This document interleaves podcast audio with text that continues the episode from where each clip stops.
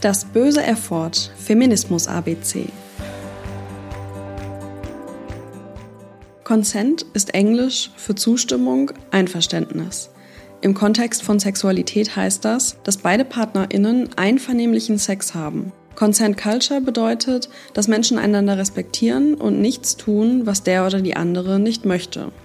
Nein heißt Nein. Es darf niemand zu sexuellen Handlungen überredet oder gar gedrängt werden oder in irgendeiner Art gefügig gemacht werden. Nur aktive Zustimmung erteilt die Erlaubnis, einem anderen Menschen körperlich nahe zu kommen. Außerdem gilt, wenn jemand nicht in der Lage ist, Einverständnis zu geben, weil sie oder er zum Beispiel sehr betrunken ist, darf dies nicht ausgenutzt werden.